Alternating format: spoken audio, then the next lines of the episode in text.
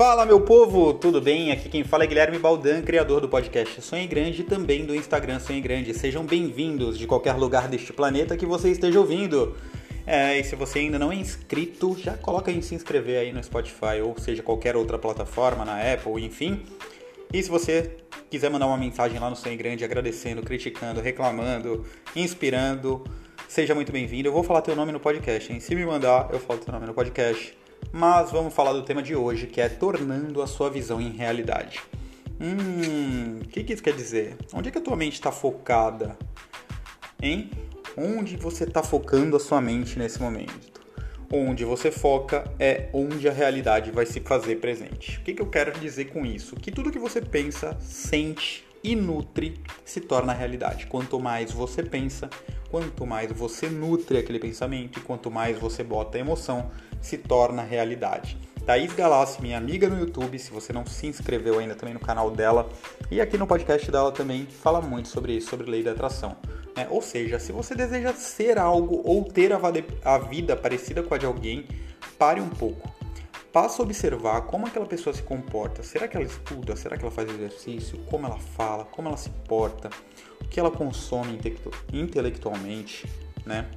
O que, é que eu quero dizer com isso? Uma modelagem vê bem, eu tô, não estou falando para você copiar, mas modelar os bons hábitos dessa pessoa, né? E quando você está se quando você está pensando em se tornar alguém melhor, quer dizer melhor em qual sentido, né? Quando você quer melhorar ali, tornar a visão realidade. Cara, é na alimentação, é na sabedoria, é no relacionamento. Você já se visualiza nessa forma, sendo essa pessoa, as pessoas te vendo como isso também, ou você condiciona essa forma ao evento. Exemplo, eu vou dar um exemplo. Exemplo, eu vou dar um exemplo, é ótima, né? Mas eu vou dar um exemplo assim muito claro para vocês. Supondo, a pessoa fala: "Ah, quando eu tiver dinheiro, eu vou ajudar as pessoas". Cara, por que, que você não ajuda com pouca coisa agora e quando você tiver dinheiro você vai ajudar muito mais? Vai aprendendo agora. Ou então, quando eu tiver tempo, eu vou para academia mas a pessoa não consegue criar um tempo específico para ir para academia. E aí nunca acontece, ela sempre condiciona um evento, alguma outra coisa, para que ela faça essa visão se tornar realidade. E aí nós temos que fazer o contrário. Já absorver isso, já viver como se já estivéssemos indo para academia, já viver como se já estivéssemos ajudando as pessoas. Então já começa a ajudar, já arruma um tempinho para academia. Começa a acreditar que você já é e assim será.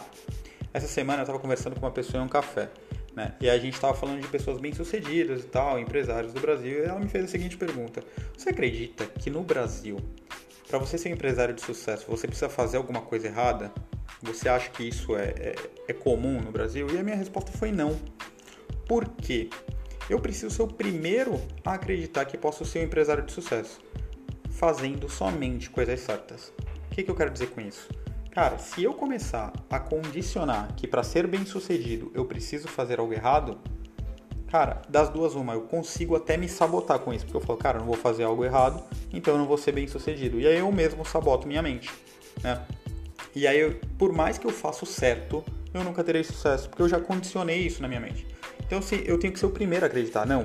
Se eu quiser ser um empresário de sucesso, se eu quiser ser alguém de sucesso, eu consigo fazer o certo sim, eu consigo ir pelas vias certas, eu consigo fazer tudo. Tem inúmeros casos aí, né? Então eu acho que são condições que a gente já coloca, como ah, todo político é ladrão, todo não sei o que é isso, todo jogador de futebol é burro. E muita gente não entende que tem político bom, tem jogador de futebol inteligente. Eu tava vendo hoje Romelo Lukaku, da Bélgica, o cara fala nove idiomas. Nove idiomas.